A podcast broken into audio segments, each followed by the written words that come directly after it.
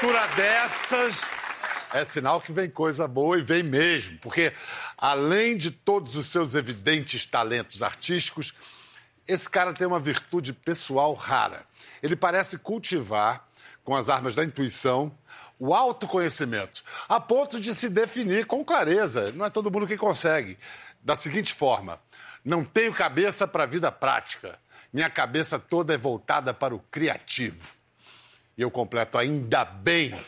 Artista brilhante, ótimo nas telas e nos palcos, comediante que escreve e atua com a mesma excelência.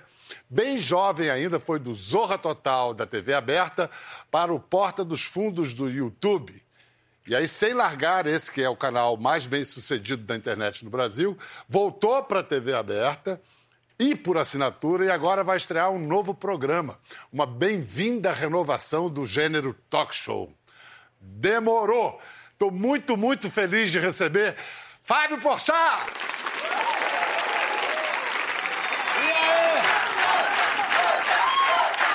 Um monte Tá de aí. gente. Você trouxe, trouxe claque lá da Record, foi Cara, isso? e pior que sim, um monte de gente daqui é sempre assistindo minha gravação. Ah. Um beijo pra vocês. Eu aposto, eu aposto que eu vou comer coxinha hoje, não vou, não vou? Ele sempre me dá coxinha. Vai comer coxinha de quem? É dele. Trouxe hoje. Tô falando. Caramba! Todos eles me dão comida Mas o você tempo não todo. luta contra a balança? Eu luto, mas não luto problemas? contra os fãs. Ah! Minha Eu, mãe... eu tive que dar um ataque de ciúme aqui antes de você entrar, que tá- a gente quer o Porchat. E eu? Não, eu? Mas minha mãe pede pra eles não dar comida pro Fabinho, que eles só dão chocolate, coxinha, bolo. E eu falo, deixa ela quieta. Me dá as coisas tudo. Mas você tá muito bem. Muito obrigado. Vestido de preto, De preto é uma alegria. Todo mundo tá bem, né? Ah, que delícia. A gente estava se devendo essa. Não é? Desde Há muito 17, tempo. é. Tem alguns anos. E, bom, você conhece bem esse tipo de programa, as encrencas, as alegrias, as tristezas. De tudo um pouco acontece aqui, né? Um programa diário é uma loucura, né, É meu? muito louco. Mas tem uma praga desse tipo de programa, aliás, são várias pragas, mas uma que eu acho que te motivou na ideia desse novo programa. Vocês sabem que ele tem um novo programa que vai estrear agora, no dia. Eu creio que estou contando uma novidade. 6 de agosto, no GNT, às 10h30 da noite, tá Exatamente. certo? Que história é essa? Exatamente. Poxa! Mas eu- o que eu soube é que você. é, que, na sua opinião, estão dando opinião demais. Todo lugar a gente vê opinião, é um negócio de louco. As pessoas estão querendo lacrar o tempo todo. Nas redes sociais, nos programas. É, e às vezes é, começou uma coisa, antigamente se lacrava muito em talk show. Agora tá se lacrando no programa da Fátima, às 10 e meia da manhã, a pessoa lacra. Na Luciana Gimenez, a pessoa lacra. Na internet, todo lugar. E eu comecei a pensar, por que que talk show tá começando a ficar assim, o tempo todo, tá todo mundo... Aí eu me dei conta disso, que a gente tá vendo muita opinião. E, e o melhor de tudo são as histórias. As histórias que a gente conta. No fim das contas, é um pouco isso. Como tudo começou, sai. O que, que você está fazendo? Sai. É, opinião política, aborto, feminismo, machismo, Bolsonaro, sai. E aí agora o que eu quero é aquele. Entendeu? É a história. E aí eu comecei, a pe- porque eu adoro contar histórias e ouvir histórias, converso com as pessoas, ouço histórias. Eu falei, pô, de repente é por aí. E comecei a ver que no fundo todo mundo tem uma história boa pra contar. E comecei a perceber que as pessoas, famosos e anônimos, têm histórias ótimas, interessantíssimas. É curioso que às vezes tem pessoas que viveram boas histórias, mas que não sabem contá-las. Isso tem de muito. É. Pessoa que não sabe contar a história. Isso acontece muito. Você sente também no talk show, percebe muito isso. A pessoa que vai contar a história fala assim: não, tava eu e o Cláudio. Que trabalhou na extinta manchete, lá com o Sherman, isso era 82, não, era 84. E, ah, mentira, não era manchete, era Excelso. Morra, eu não quero saber essa história. Tem um pouco Cara, tô isso. ficando com vergonha porque de vez em quando eu dou dessa. Mas a gente Não, porque, porque a memória ela funciona por afetividade. Sim, totalmente. Aí você lembra de alguém que você gostou, ah, não, que você gosta, que você quer falar. Mas Mas, eu- realmente tem que ir no osso. Ir no osso. Tem que aprender com filme iraniano. Que já, que, não, No filme- osso. É, mas também demora 100 anos a cena do filme iraniano. Mas é lindo, mas aqui a gente andando de um lado pro outro, você fala, já, já chegou na cafeteria, mano, não precisa passar atravessar a rua. Mas é, eu, eu, sinto que eu esqueço muita história também. Eu, eu adoro viajar, eu gosto de fazer viajar. E várias viagens eu não me lembro de mais nada, o que me dá uma tristeza absoluta. Você não escreve um diário? Eu escrevo, escrevia muito stand-up das viagens, isso uhum. ajuda muito. Eu nunca tirei foto, porque eu sempre achei meio perda de tempo, e hoje eu agradeço a todas as minhas ex que tiraram milhões de fotos. E eu tenho recordações de, por exemplo, Vietnã, eu fui Camboja. Eu me lembro de pequenos trechos, assim. Tem gente que diz que as duas melhores partes da viagem é planejamento antes e lembrar depois. É né? tipo isso. É. E viagem é aquela coisa: se você não voltar mais gordo e mais pobre, você não aproveitou. né? Eu só voltei com dinheiro, então você não gastou tudo que você podia. Antes de ir para o Que História é Essa, vamos é, imaginar aqui um, um, pesadelo de um talk show, o pesadelo de um. Tá? Eu estou entrevistando. E eu sou o seu pesadelo. É. Então, então, mas assim, e aí, Fábio, assim, e sua mãe, tá tudo bem com ela? Como é que estão é, as coisas? Ela é tão importante na sua vida, tão próxima de você? Ela morreu, né, Biel? A gente não. Mas foi morreu? uma morte, pegou fogo, a família toda faleceu. Eu não gostava, não gostaria de falar da família, não, Biel. Rapaz. Tem importância. Saia justa. Pesadelo 1. Um, é, pesadelo 1. Um. Pesadelo 2, vamos ver. Ah! Teve na, na pré-entrevista, é, que a gente sempre faz a pré-entrevista com né, os convidados, e você contou aquela história maravilhosa que foi com quem? Com a Natália, Nathalie? Nathalie, minha mulher, é. E aí, como foi essa história? Ah, foi hilária. Muito boa a história. É engraçado. Né? Muito boa. Ah, eu e ela, a gente tem muito isso. Sei. Lembra para onde, onde foi que aconteceu essa história? Ah, nem lembro. Faz tanto tempo. nem lembro. Isso é desesperador. E aí o cara aqui já suando. E tem a pessoa que nega também a história. Você... Não. Que, Contou a história. Na pré-entrevista, conta a história. Você falei, como é que é? Aconteceu comigo isso. Eu falei pro cara, tinha uma história que o cara tava em cima do cavalo, novela da Record, né? Então era um cavalo, uma capa imensa, e o cavalo fez cocô na capa do cara. Eu falei, ah, a história pode ser curiosa, vamos lá contar. O cara contou na pré, legal. Sentei na frente do cara e falei, e alguma história aconteceu em novela? Ele, novela não, não tem nada não. Eu falei, mas cavalo? Ele, não, cavalo eu não costumo andar, não. Falei, mas você já andou de cavalo alguma vez? Ele falou, ah, já, numa novela. Eu falei, ótimo, é essa. De e, capa. E no cavalo aconteceu alguma coisa? Ele, ah, normal, filmei. Eu falei, você não tava com a capa? Ele falou, tava com a capa. Eu falei, o cavalo não cagou na capa? Aí ele falou, cagou. Eu falei, então conta a história. Ele falou, é isso. Eu falei, pô. Contei eu a caceta da história. Vai dando uma agonia. Para se, pra se livrar desse tipo de problema, ele fez um programa, esse Que História é Essa, que é só história. Verdade. Vale qualquer história. Qualquer história. Pode ser triste? Pode ser triste. Claro, você falar assim, ah, meu pai me abusou na infância, talvez seja muito triste e a gente não queira tanto isso. Mas pode ser de um assalto, de um roubo, pode ser de perdi meu filho, mas histórias são tensas. Se você já achou seu filho, pode contar. Exatamente, eu é. fico brincando e contando ali. E as pessoas têm boas histórias e eu vou na plateia, eu sento na plateia, converso com o pessoal. E é legal que as pessoas têm umas histórias. Um cara, por exemplo, que eu fiz agora no, no piloto que eu gravei, um cara que falou que queria pedir demissão para é, que ser demitido para pegar a rescisão e para aproveitar o carnaval com a namorada. E aí ele começou a pensar, eu vou pular da escada, me quebrar inteiro. Aí ele começou a pensar, já sei, vou ficar bebendo, voltar bêbado pro trabalho. E aí ele conseguiu ser demitido, chegou em casa, tô aqui com o dinheiro, a mulher falou, eu quero acabar com você porque eu tenho outro. Essa história é maravilhosa pra gente. Mas essa é uma coisinha de história boa. E, quando você tem. Pra mim, a história boa é aquela quando você conta, a pessoa fala mentira. quando a pessoa de lado falou mentira, é porque Ih, tem alguma coisa aí. A gente teve acesso ao piloto do programa. Ah. Antes do programa entrar no ar, faz um piloto, que é para ver o que, que funciona, o que, que não funciona. E. E a principal atração do piloto é o próprio Porchat contando uma história. Deixa eu ver. Eu amo hipopótamo. Hipopótamo é meu animal preferido.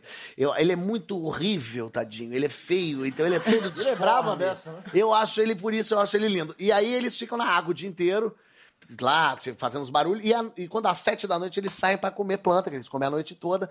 E aí eu vi no hotel que eu tava que eles passavam no meio do meu hotel. E eu já saquei que sete horas ele saiu, então quando deu sete horas eu peguei minha lanterna e falei, vamos ver o hipopótamo. e aí fui ver o hipopótamo, levantei ver, saí correndo, aí fiquei assim no, no cantinho, onde tá Yara. O Yara tá o hipopótamo, tá? Aí tô eu vendo aqui e passando, aí passou o hipopótamo, gigante. É muito difícil ver hipopótamo fora da água. Aí passou um, passou dois, passou. Quando passou o quinto hipopótamo, era o macho, aquelas presas, assim. E tava todo mundo comigo, os guias vieram, família, amigos, todos vieram e tal. E aí eu vendo, e todo mundo aqui atrás olhando, e eu no primeiro olhando, achando. Aí passou, parou o hipopótamo grandão olhou para mim. Quando ele deu aquela olhada, a lanterna já fez aquele. já deu aquela baixadinha legal. E aí ele olhou, abriu a bocarra dele. Hipopótamo mata mais que leão, inclusive. É o animal que mais mata na África, é o hipopótamo. Ele olhou para mim, fez aquela bocona e eu dei uma parada, baixei e falei. E agora o que eu faço? Que eu sei que você não pode correr, não pode fazer nada. E aí fui perguntar pro guia o que, que eu faço. E virei perguntar, falei, como é que eu. E aí não tinha mais ninguém.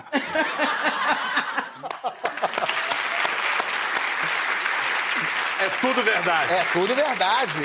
E, e, nesse caso foi com o hipopótamo, mas com o gorila em Ruanda, o gorila veio para cima. Porque no hipopótamo, nesse caso eu até tava fora do carro, mas com o gorila você vai subindo a montanha do gorila, a pé, belezinha, o uhul, e aí o guia fala, ó, chegamos aqui, somos um grupo de 8, 10 pessoas, a gente vai ver os gorilas agora. Aí você entra no mato, e aí você tem que ficar paradinho, e aí tem 30 gorilas. Porque gorila come planta, ele não come você. E aí ele tá quietinho assim e a gente vendo, tipo, gorila, meu Deus, coisa incrível, coisa maravilhosa. É um King Kong, realmente, negócio Mas tem que ficar quietinho. Na tua, na é, boa. É. E se o gorila olhar para você, você olhou para baixo, legal. Não encara. Não encara, não pode correr, não pode fazer nada. Se o gorila vier pra cima de você, você não corre. É que é fácil falar. né? Na hora que o gorila vem pra você falar, vou ficar aqui. Ah, o guia mandou. Mas aí tô eu lá vendo o gorila bonitinho e tal, com a ex-namorada minha atrás, vendo. Daqui a pouco o gorila, do nada, do nada, o gorila tava sentado com o bambu, ele fez. Ah! E veio pra nossa direção. Parou aqui na minha frente, a, sei lá, dois metros. E... Afirmando a autoridade dele, esse é meu pedaço, Exato. minha quebrada. E aí eu, parado ali, segurei, travei, que não passava um coco. Segurei legal ali. E aí eu senti um tranco, a minha ex me empurrou. Eu tava parado, eu fiz assim, ei. Legal. E ela tava apavorada, nervosa e me deu uma jogadinha. E é por isso que é ex hoje. É. e na Tanzânia que você foi com a sua avó? Fui com a minha avó pra Tanzânia. Andar de balão com a sua avó? que idade tem sua avó? Minha avó tem 78. E topou e... Muito. Minha avó topa tudo. Eu sou muito ligado a ela. E foi gente... tudo bem. Foi ótimo. Ah. Quer dizer, foi tudo bem porque estamos vivos hoje para contar essa história. Mas o balão, supostamente, o balão, a gente não sabe onde ele pousa, porque ele é com vento, ele pode pousar em qualquer lugar. Mas eu, tipo, na Turquia, o balão pousou em cima do caminhão.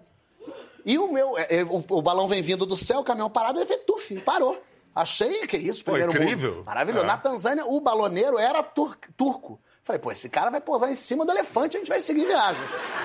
Ele daqui a pouco ele veio todo mundo abaixo, você fica na cestinha, porque é uma cesta imensa, você fica segurando sentadinho. Tava eu, minha avó, minha madrinha. Aí tava minha mãe, meu padrasto, meu sogro, tava todo mundo ali. E a gente baixadinho. Daqui a pouco o balão, que era pra pousar legal, fez assim um tom, tom, tom. Que ele foi batendo, a gente foi achando meio graça. Ei, uh, ah, na quarta ele bateu, ficou e começou a ir para trás, ir para trás, ir para trás. E a gente tombou o balão na Tanzânia. Minha avó ficou completamente de cócoras ali, assim. Eu do lado segurando ela, minha avó, afinal de contas. A gente tendo um ataque de riso completamente, meu Deus, que loucura, que é isso? E aí vem um tanzaniano lá para tirar minha avó, da, içar minha avó do balão. E aí, quando ele começou a tirar minha avó, meu labirinto, meu labirinto! Ela atacou o labirinto dela. Meu labirinto, eu, calma, como é que eu vou falar labirinto em inglês? Porque não é Mason, Mason, Mason. É labirinto da cabeça. Eu, wait, wait, wait a second. E o homem ouviu o labirinto, labirinto parou, largou minha avó e minha avó doida deu uma. Agora foi, normalizou. E, aí ele some minha avó pra fora e aí eu falei, vó, tá tudo bem? Ela é divertidíssima. Adorou. Eu tenho essa foto do balão, vou mostrar a foto. Eu tô vendo que você tá bem confortável nessa cadeira. O que, que a Marília Gabriela falou para você sobre cadeiras para entrevistados Não, mas, convidados? Mas essa tá até boa. É que essa eu gosto é de ficar certinho, assim, retinho. É importante. É, é, porque daí dá uma. Mas a Maria Gabriela foi uma das coisas mais incríveis que ela falou, que ela botava no programa dela o convidado para sentar em cadeira ruim. Pra ele ficar desconfortável e em nenhum momento tranquilizar. Pra ele não dar entrevista e falar, ah, é verdade, é tranquilo. Pra ele ficar meio Incô- incômodo. Pra tirar da zona de conforto. Tirar da zona de conforto. Legal isso. Quando eu fui fazer o Legal talk pra quem, né? pra ela, dona do programa. É, é. Quando eu fui começar o talk show, eu fui conversar com algumas pessoas. Liguei, ela foi uma delas, falei com ela, falei com o Luciano Huck, falei ah, com o Jô, eh, falei com a Luciana Gimenez. Liguei para as pessoas que faziam TV aberta para entender como é que era, como é que fazia. E, e foi muito bacana. Primeiro que todos eles me receberam super bem, sentaram. Imagina, Maria Gabriela. O moleque liga pra ela e fala: Oi, tudo bem? Eu vou fazer um programa. Ela, vamos, tá, vamos. Aí eu lembro da gente sentar no restaurante e ela fala: Fábio, o que, que você quer saber? Fala. Foi muito bonitinho. Aí eu fiquei falando dos meus medos, das minhas dúvidas. E ela falou, todos eles falaram coisas muito boas. A Marília falou uma coisa que eu guardo pra, que pra mim é, é uma verdade. Ela falou assim: se você não entendeu o que o convidado falou, pede pra repetir, porque provavelmente o público também não entendeu. Não é só você. Não entender nesse sentido, não é de não, não entender porque não ouviu direito, né? Eu, eu faço os dois, que eu também sou um pouco surdo. Eu tenho uma coisa seríssima que eu esqueço quem são as pessoas. Isso que eu ia te perguntar, se tem alguma técnica? Nenhuma, a não, a não ser deixar anotado grande na minha mesa, mas às vezes na correria eu esquecia. Eu esquecia quem eu estava entrevistando no meio da entrevista. Logicamente eu sabia quem era a pessoa, né? Pra mim não era um alien, mas eu esqueci o nome da pessoa. E aí? E aí, quando eu tinha que se despedir, tinha que falar, bom, eu conversei aqui com. E aí eu, eu tenho a técnica maravilhosa, que é balbuciar o nome da pessoa do que eu acho que talvez seja. Então, por exemplo, vamos ver, no meio da entrevista eu falava assim, meu Deus do céu, será que é Bial isso aqui? Ou será que é com o Bruce Lee? Ai, meu Deus, eu sabia, eu tô entrevistando ele desde o início, como é que eu faço? Ela falou, bom, conversei aqui com ele, né? e muito legal. E aí, se é Bial, o Bial acha que eu vi o Bial. Se não é, ele falou, ele falou o quê? E já passou, já despediu, entendeu? O poder da, da, da sugestão, né? Eu converso com o meu porteiro assim, horas. Você não sabe o nome dele até eu não hoje. sei o nome de porteiro e eu não sei o que ele fala direito comigo. E eu nem, ele não entende o que eu falo. Então eu já começo a falar com ele assim. "Ah, ah." Aí ele faz. "Ah", eu falo, "Ah, não, ah, eh, ah, mona, eh, oh, ah, não, não." E a gente se ama num gromelô que ninguém tem. Então toda vez, qualquer porteiro. E se você dá a entonação de sacanagem, Opa. ele gosta de falar. "É, é." Ele faz. "Ah." Funciona muito. Funciona muito. Essa história do porteiro não tá no seu stand-up novo, não. Não, né? essa podia estar realmente. Porque você usa todas essas coisas, da experiências de viagem, essas, essas anedotas da vida real que acontece, você usa no stand-up. É, o Agora, stand-up é muito de verdade, né? Você tem, é, tem uma coisa assim de você contar a sua vida, porque é muito o que você viveu realmente. Então, assim, agora eu tô começando a escrever um texto novo de stand-up, e aí eu falei, bom, vou falar de viagens, as minhas é, viagens, eu via- eu- adoro. é. E aí, mais do que a viagem específica, tem o tema viagem em si. Porque não importa pra onde você foi, o lugar mais legal, você foi pra Paris, você juntou todas as economias, foi pra Paris, aproveitou, legal, voltou. Você encontra uma pessoa aqui que você fala, foi pra Paris? Aí a pessoa, você fala, fui, fui. Ela fala, vai, foi quando? Você fala, ah, fui em setembro. Ah, tinha que ter ido maio. Em maio, olha, em maio é uma liguinha. Em setembro, Paris é tipo Cuiabá, não há nada. É um... Eu tô te falando, em maio tem, te dão dinheiro na rua em maio. Aí você fala, mas eu fui em maio. A pessoa fala, ah, foi no começo ou no fim? Você fala, eu fui no começo. Ah, no fim te lambuzam de leite moço e chupam. É verdade. É, sempre na época que você não foi, é maravilhoso, é sempre incrível. E qualquer lugar também. Você fala assim, fui pro Guarujá. A pessoa fala, mas foi na Praia do Segredo? Aí você, não, não foi. Ah, então você não foi ao Guarujá. clássico.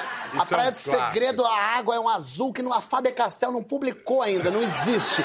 Não é nem azul. Aí, na verdade, aquilo ali não é água do mar, é um portal que você sai no Caribe. Aí você fala, mas o Caribe eu fui. A pessoa fala, mas foi em maio? Você, ah, porque tem essa... E tem o aeroporto também, que tá manancial de piada. né? É, não, é detector de metal. Porque Porque o antigamente. detector de metais? Lembra, antigamente a gente viajava, você passava um detector de metal, o cara falava, tem arma? Você fala, não, então leva a tua Uzi, tá maravilhosa. Ele te dava a arma, era uma tranquilidade. Aí os terroristas entraram. Então, é assim, quer matar o mundo, mata, mas não destrói minha viagem, meu amor. Ele, porque daí agora o aeroporto virou uma dificuldade. Você passa detector de metal, tem moeda no bolso. Você vai fazer o quê? Estrela ninja com a moeda? Eu não sei. É um desespero e tal. Mas aí eu entendo até o detector de metal nos Estados Unidos, realmente caíram os prédios lá. Agora, no. São São os prédios. é, então. Agora, São José do Rio Preto, eu acho audácia. Que outro dia eu vi uma matéria que assim, o aeroporto de São José do Rio Preto é o aeroporto mais seguro do Brasil. Lógico, meu lindo. Quem que vai derrubar um avião em São José do Rio Preto? Que qual é que, que a, Estado Islâmico é esse? Tá fazendo o quê? É trainee? Porque realmente foi lá para São José do Rio Preto. E aí eu tava na frente do Fagundes esse dia, o Fagundes tava, tinha que fazer uma peça no aeroporto, e tava os três, tinha uma fila gigante, aí o Fagundes passou, tira o cinto, aí volta. Aí passou, não, tem que tirar o sapato, volta. Aí passou, se tem alguma coisa de metal no corpo, ele não é o X-Men, meu amor, deixa ele passar. Aí tudo bem, eu sei que tem, é, todo mundo tem que ser tratado igual, lógico, mas e o Fagundes? Você acha realmente que o Fagundes, a essa altura do campeonato, vai jogar tudo para cima e virar do Isis, caceta? Ele não é, ele fez o que? Ele enganou a todos esse tempo todo. Ele, tá, ele, é, ele, tá, ele saiu da Arábia Saudita um... e pensou: vou ao Brasil, vou ficar famoso, ser milionário, vou me for fazer novelas pelo Brasil até que eu vou derrubar esse avião de São José do Rio Preto pra destruir tudo. Pra mim é que nem aqueles aliens que vem, sai do planeta deles pra vir pra é, Varginha. O cara tem Nova York. O cara tem Paris, mas ele fala, ah, mas Minas Gerais o tempo tá mais seco. Eu vou lá pra ver o que, que é. Porque imagina esse alien. O alien fazendo a malinha dele. O alien tá em casa, ele fala, meu amor, vou viajar, pega a roupa de frio, vou levar a sunga, pega o certificado de febre amarela por via das dúvidas, passaporte, ele vem aqui pra chupar uma caba, Biel. Não dá. Não vá valendo essa caba, se fosse a Gisele Bündchen não valia. É, é dessas coisas que tá na cara de todo mundo, mas só o, o Fábio vê, vê a graça e faz a gente rir disso rir até de coisas que a gente queria matar alguém. Como, por exemplo, o, o primeiro sketch dele, até anterior ao Porta dos Fundos, que viralizou. E é algo que todo mundo já passou por isso. Eu queria cancelar minha linha porque eu, eu, tô, porque eu não quero mais. Porque ninguém mais tem, meus irmãos já cancelaram, eu estou aqui sozinho. Não, não me interessa ouvir os planos de benefício. Não tem plano de benefício nenhum. Não quero ouvir benefício. Não tem, não me interessa. Não me interessa. Ouve, Judite. Judite. Judite. Oh, Judite. Judite. Judite. Judite. Me ouve. Oi, boa noite. Queria cancelar minha linha? Maravilhoso. que raiva, né? Foi uma é claro, baseado em uma história fatos real. reais, baseados é. em fatos verídicos. Porque é. o que eu pensei foi o seguinte: como é que eu posso me vingar de, um, de, uma, de uma companhia telefônica? Não adianta eu colocar no Twitter, falar, botar no jornal. Eu falei, eu vou fazer aquilo que eu sei fazer, que é um vídeo de humor. E aí escrevi esse vídeo, falei, vamos filmar e vamos lançar. A gente lançou antes do Porta dos Fundos isso e viralizou numa velocidade. Deu um milhão num dia e não era uma coisa que acontecia normalmente. Saiu no jornal. Aí eu lembro que eu tinha viajado, o Ian, que era o diretor, me ligou e falou: Fábio, o Boechat tá falando no jornal da Band sobre o nosso vídeo. E a lei que obriga a ter o cancelamento no Tecle 1, Tecle 2, Tecle 3, agora é obrigado a ter, chamava Deus Judite. eu achei isso maravilhoso. O primeiro robô brasileiro chamava Judite, por conta desse vídeo. Então é muito curioso como a comédia tem esse poder de, de chegar nas pessoas mesmo mesmo. E que você ainda nem podia imaginar que Não. isso fosse acontecer e ainda ia acontecer muito mais com ter. o Porta dos Fundos. Esse negócio de fazer de tudo, esquete, é, é, briga com mulher também é? Briga com mulher é também. Tudo vale, tudo vira um, um esquete. É, com a minha mulher, teve um dia que a gente estava no meio de uma briga, eu falei, só um minuto. Anotei, ela falou que foi. Tive uma ideia. Ela ficou. Ah, eu sabia que ia piorar a briga.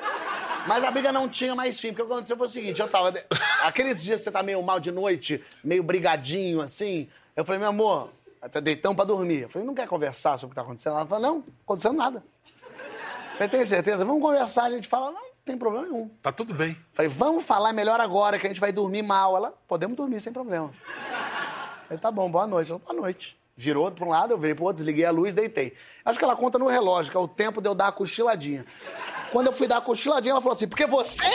Não, eu, mas eu falei pra gente brigar antes de dormir, meu Deus. E aí eu peguei o sketch do Porta, que era isso. O cara falou: meu amor, você tá livre agora? Ela tô, então vamos brigar agora, porque eu tô, é uma hora boa de brigar, que você geralmente briga na hora que eu tenho coisa para fazer. Isso me atrapalha muito. É, na hora ela ficou brava, mas depois ela gostou. e o Porta faz isso, tanto com a, o micro, né, a história do, do marido com a mulher, quanto com o macro. Vai o, o ministro da Educação e fala da, da balbúrdia nas universidades e tal. Aí é quase documental. Vai lá ao Porta dos Fundos e mostra a balbúrdia como se dá. Bom dia, turma! Muito bem-vindos, muito bem-vindos ao nosso início de curso. Todo mundo tirando a roupa e enfiando o dedo no cu do colega do lado. Quem é que trouxe a maconha e a seda que eu pedi na lista? Você, essa região aqui, legal. Desculpa, é, eu, eu não sei. A gente não veio pra estudar Sócrates, Platão, nem isso? Não, meu amor, aqui é federal. Aqui a gente estuda truco, siririca, questão de Facebook. Pensador pra gente é Marcelo D2, Inês Brasil. Essa gente a gente até pode citar, mas depois da aula de travesti 2, tá? e sabe o que é o mais louco, Biel? Esse vídeo viralizou pra direita e pra esquerda. A esquerda falando, olha que loucura, e a direita falando, tá vendo como é? Eu recebi várias mensagens de pessoas que eu não tô explicar pra direita que é ironia. E, obviamente, foi feito com recursos da Lei Rouanet. Com toda certeza. Com toda certeza. Evidentemente. Mas um tema bem universal, que é a sua especialidade, e universal e receita para polêmica é a religião. Religião eu Você amo. faz questão, é a sua área. O É a minha área. O seu feudo não, é a sua igreja. É a minha igreja. Todos os especiais de Natal do Porta que a gente fez até hoje, eu que escrevi, e eu faço como ator também. É, a maioria dos textos que envolve religião, eu tô por trás. Eu acho muito mágico religião. Eu estudo, Você eu teve gosto. educação religiosa? Eu, ah, eu fui, eu, eu fiz primeira comunhão, mas nem lembro, nem eu sempre questionei muito.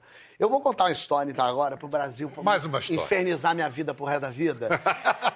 É, eu fazia parte do encontro de jovens com Cristo. Que idade? Pois 15, é. 16? É, diziam, mais até 18. 18. E aí, é, eu sou ateu, eu não acredito, questionava e tal, mas fazia. Mas eu vou afirmar agora uma frase que vão me cobrar pra todo sempre, que quem me fez começar a querer ser ator e escrever foi Jesus. Que bonito isso. Pois é, eu fico devastado com isso. Porque você queria, Eu queria você queria fazer o personagem, é isso? Porque eu, foi no Encontro de Jovens com Cristo que eu escrevi meu primeiro texto que eu performei dos normais. Que neste mesmo estúdio, eu estava sentadinho aí, eu vim aqui para fazer no Jô. Esse estúdio é bem bonito para mim por isso, assim. O programa do Jô, programa do Jô que eu comecei. menino, com que idade você tinha? Ali eu tinha 18, 17, 18, tinha acabado de fazer 18. 18 anos, trouxe um bilhetinho e conseguiu dar pro Jô e o Jô, genial, sacou que. Pegou. E eu, mas o primeiro texto que eu fiz de normais foi no Encontro de Jovens com Cristo, que eu fiz na apresentação da igreja. E as pessoas amaram e falaram: você tinha que fazer isso. Isso é muito bom. E eu fazia o Rui e uma menina fazia a Vani. Como no resto da minha vida eu não tinha essa menina pra fazer a Vani do meu lado sempre, eu comecei a fazer o Rui e a Vani pra mostrar pras pessoas, porque eu comecei a ficar com muito tesão naquela história. Falei, cara, olha que legal. O Rui e a Vani, como é que é? Eu fazia o Rui e Vani, Rui e Vani. Comecei a fazer, comecei a escrever. Tudo começou em Cristo. Tá vendo? Só Jesus salva! Só Jesus salva. Na escola você fazia ou sofria bullying? Os dois. Os dois? É. Eu sempre sofri muito bullying de viadinho, viadinho, viadinho, viadinho. Ah, é? Muito, até hoje. Mas é, mas é que na escola, quando você é criança, adolescente, é- você ser viadinho é a pior coisa que pode acontecer no mundo. Mas depois de, lógico, depois de adulto, eu, eu entendi que ser chamado de gay não é problema, porque não é problema de caráter. Problema de ser gay, tanto vai, é característica, ah, sou gay, não sou, ah, quer que eu sou gay, sou. Quando me chamaram de ladrão, de safado, aí é que é problema, aí que é uma questão. Mas na, na escola você fica muito alterado, muito. E que, e que bullying você fazia? Eu sacaneava também pessoas de, é, de gente feia, xingar a pessoa, tinha gente com, com problema. Eu era horrível. Então, gente- é, mas era, assim, é uma infância. Por isso que eu acho que os tempos mudaram e são muito bons. É, assim, porque, eu, é- lógico que eu era um adolescente racista, era homofóbico, machista, sim, total. Contava piadas racistas das piores. Ria muito, meus amigos também. E, então é muito importante que as coisas mudem, que a gente tenha representatividade, que a gente perceba que acabou. Quando as pessoas falavam antigamente que era bom, era bom pra quem?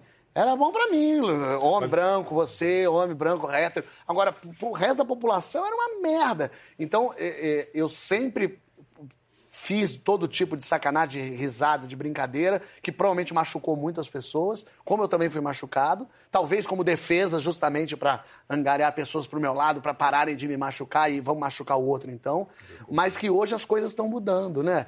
É, acho que não mudaram, estão mudando mesmo. Você faz isso em nome de um politicamente correto ou por, pura, por humanidade, por algo que você se tocou? Porque se isso começa a ser imposto como um- uma patrulha politicamente correto, isso pode virar É, do eu, avesso. fui, eu né? fui me dando conta, eu fui entendendo, fui tendo contato com as pessoas, ouvindo. A gente precisa ouvir o que as pessoas têm a dizer. Então, eu acho muito difícil quando uma pessoa fala uma coisa que seja mesmo a sua realidade, porque a sua realidade não é a realidade do país. Pode ser que na sua realidade não tenha racismo, eu acho impossível, mas digamos. Pode ser que na sua realidade não haja é, pessoas passando fome, mas a realidade do país, a realidade de uma galera de 200 milhões de pessoas é outra realidade. Então a gente precisa ouvir as outras realidades. Eu posso afirmar, não. Não, a minha realidade não, nunca, nunca vi parente meu é, maltratando um gay. Mas eu posso dizer que não existe homofobia? E talvez eu não estivesse nem percebendo, vendo parentes meus, de repente eu mesmo maltratando. Então é importante a gente ouvir, ouvir a opinião do outro. E isso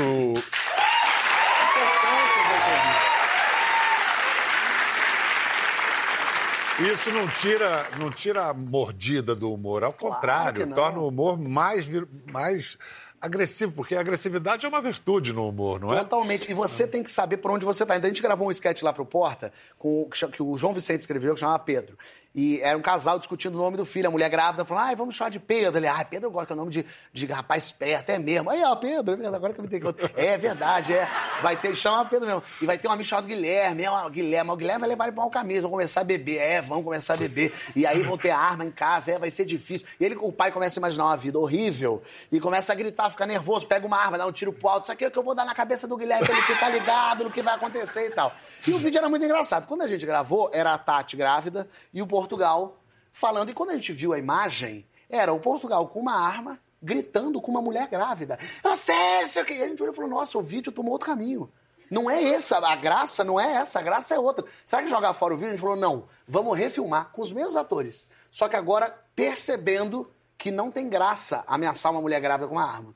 E aí, por acaso, o Rafael não pôde fazer, fiz eu. E aí a gente fez um- uma mudança leve que foi. Ao invés de eu falar, você eh, mimou seu filho, eu falava, a gente mimou o filho, e agora ele tá assim.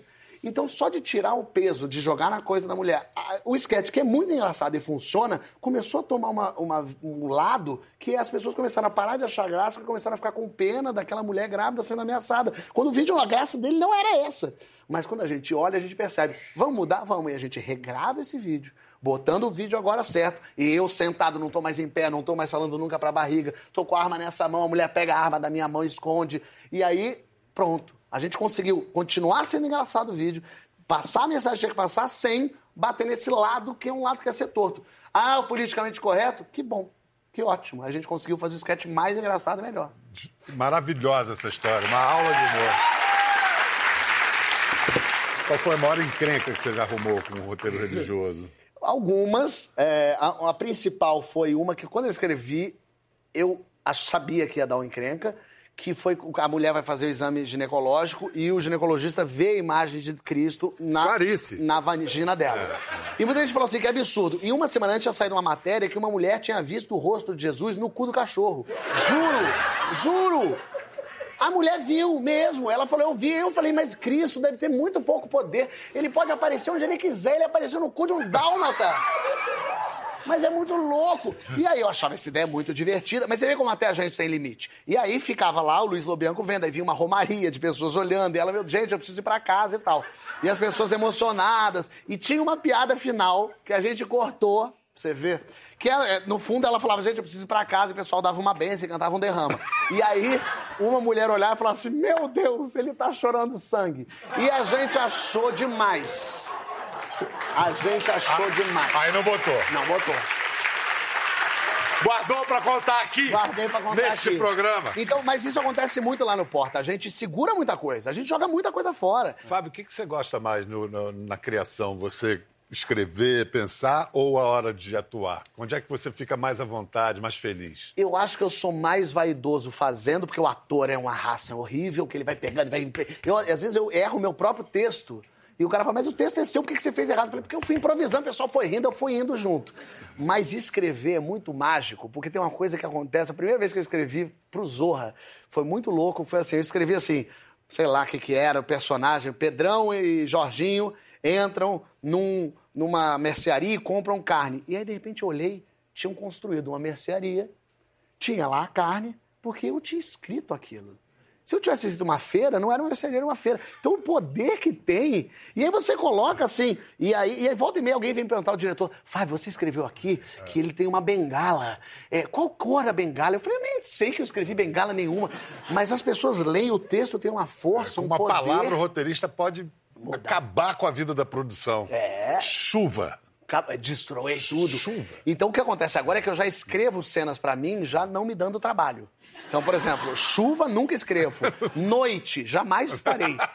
Carro andando, eu só escrevo assim, parando o carro, pronto. Aí o carro chega, porque, pra, porque a gente vê filmado, a gente acha que é mole, bota uma câmera. Não, tem que ter um outro carro que puxa o seu carro, com uma instalação de câmera, tem que dublar esse som que não ficou bom. Então eu já começo a escrever pensando. Produtor ajudando o roteirista, ou, ou vice-versa. Meio isso, um pouco isso. Agora, você falou do Zorra, a gente tem uma coisa anterior ao, ao Fábio no, no Zorra, é, ou seja, pré-história de Fábio Porchat. É um vídeo numa, da primeira peça do Fábio, ao lado do Paulo Gustavo.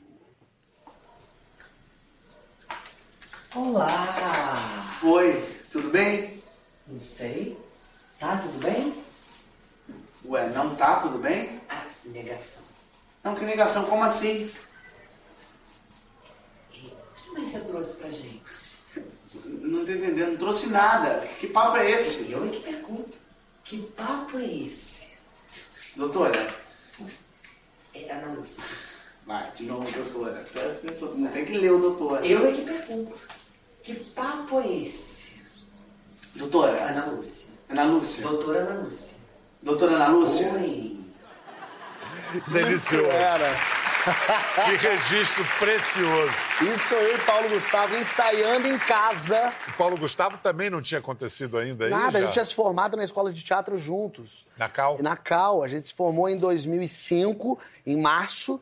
Em, em maio a gente estreou em Fraturas, que eram textos meus. Isso, é- Eu e é ele, peça. e com a Malu Vale dirigindo. Esse texto é um texto que eu trouxe da minha vida. A minha, a minha terapeuta era Ana Lúcia, doutora Ana Lúcia. e eu escrevi o nome dela. E isso era a gente ensaiando. O Paulo errou o texto, esqueceu. E eu, autor, falando, vai, vamos voltar que você tem que falar o doutora primeiro. Eu tava ali como autor ajudando a coisa. E a gente fazia muito isso. A gente gra- gravava muito. Isso aí já é a gente ensaiando a peça. Mas a gente gravava um monte de sketch que eu ia escrevendo de madrugada. Chegava na casa e falava, Paulo, escrevi pra gente. Lê aí. Aí a gente lia meio na hora ali, a gente filmava em casa. Botava o Marcos Magela também era da turma. Então era uma turma que era eu, Marcos Magela e Paulo Gustavo. Então qualquer coisa que eu jogava pra eles era gol. Time massa, É Barcelona, eles dois, entendeu? E aí, por causa dessa peça que você foi parar na- no Zorra? Foi o Sherman, Maurício Sherman foi Sherman foi, me assistir e me chamou pra escrever, escrever pro Zorra. O Zorra total lá. Então eu tive a oportunidade, foi das melhores experiências possíveis. Apesar de ser o Zorra total, que tinham piadas esquisitíssimas, mas, é, mas eu pude escrever em grupo. E escrever é uma coisa muito solitária, como você sabe. Você fica ali em casa escrevendo sozinho. Quando você está em grupo, você percebe que tem gente que tem ideia melhor que você. Que às vezes você não está num bom dia, você pode contar com outra pessoa. Às vezes você tem uma ideia boa, alguém pega e melhora. Que às vezes você tem que lutar pela sua ideia, às vezes você tem que abrir mão dela. Quer dizer, não existiria Porta dos Fundos se não tivesse tido Zorra Total. Com né? toda certeza, não. Agora, o que esse cara queria mesmo era ter sido BBB. Deixa eu ver. Ô, Bial, primeiro queria mandar um beijo. Jussara, feliz aniversário. É, Eu voto no Marcos. Motivo, o jogo. Convivência. É, é isso. Tá bom? Hã? É, tá bom.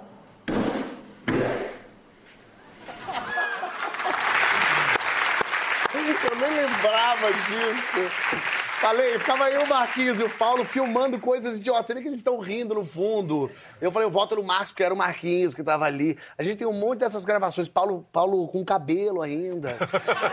Uma coisa louca. Então, olha, pegando a onda do BBB, eu só posso dizer que você, Fábio Porchat, você está iluminado. Boa estreia. Obrigadíssimo, gente. Valeu, obrigado. Gostou da conversa? No Globoplay você pode acompanhar e também ver as imagens de tudo que rolou. Até lá.